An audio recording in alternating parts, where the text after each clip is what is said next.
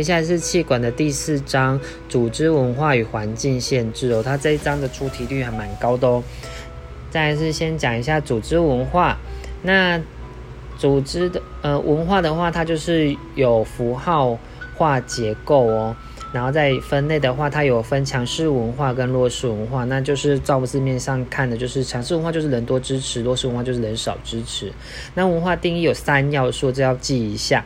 第一个是一种认知，第二个是一种描述性的用语，第三个是以类似的言语来描绘组织的文化，就是所谓的共有性。再说一次，就是认知、描述性的用语跟共有性。然后文化的话有四内涵，这一部分也要记一下，就是孤岛文化就类似像美商，再是佣兵，只在乎有没有达成那个工作交代的目的。再是自治文化，就是是日本的模式。再是网络文化，就是许家慧那样子。那组织文化的定义有四点哦，要记一下。第一点是价值观。再是原则，再是做法，还有传统，这是组织文化的定义哦。再是组织文化的形成，那它有可能是用故事啊，有仪式仪式啊，或是物质表征啊，就是类似像模范生啊。然后再就是语言这四种哦。再是组织文化的分类。总共有四个哦，第一个是适应性的文化，就类似像一般的企业；再是派格文化，又称部落文化，又称社路型文化，就是所谓的宗教；再是官僚文化跟一贯型文化，就是政府的状态；再是市场文化跟成就型文化，就是类似像销售导向的企业。那其中还有一种说法是生产文化，就是大量的生产；官僚文化就是一直在开会那一种；再是专业文化，就是技术跟专业的部分。再是组织文化的三层次，这也是非常重要的。它是由低层次到高层次来说。第一个低层次是人造器物，它就是一些言行啊、行为啊、物质图腾那些的。第二个是第二层是中层哦，它是类似信奉的价值观，就是一种制度的文化。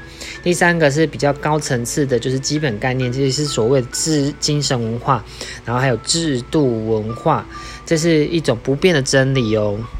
再就是改变文化，这是 Mider 在一九八四年提出的哦。它原有的文化也是形成新文化的重主要力量哦。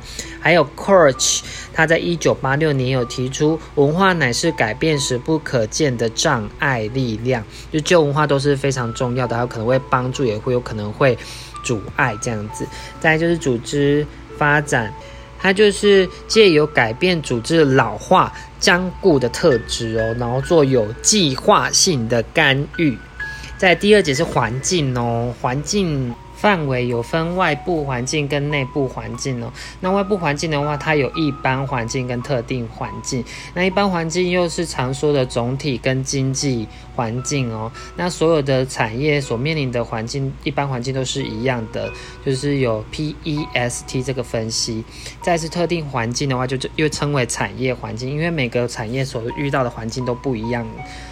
那再就是内部环境，内部环境的话，可想而知，就是像企业文化、价值观跟管理哲学这部分都是内部环境。再来是环境景气的讯号灯哦，它这个部分要记一下，因为它有可能会考会有搞混的状态。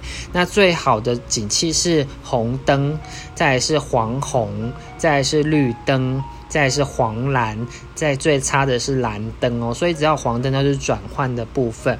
那它是从九分一直到四十五分哦，那你就由上往下的话，就是它的差距就是七五，然后下面的话就是也是从七五上上去，就是从上面到下面是七五，然后从下面到上面就七五，然后中间的话就是到时候就可以自己算得出来了。那领先指标的话，就是有因果关系。那因领先果，所以又称为果的领先指标。就例如像是国国内外的油价，国外油价怎样，然后国内就会变成怎样。再就是环境的不确定性。那这部分的话，有复杂性跟稳定性的图哦。那这个话，它会有四个状态。第一个是低不确定性，就是类似像。政府，再是低中度不确定性，再是高不确定性，就是类似像航空公司哦。再是公中呃高中度不确定性。那它的横轴就是环境的复杂性，那纵轴就是环境的稳定性哦。再次提到全球环境中的管理哦，那它这观念的话有分三类，要背一下。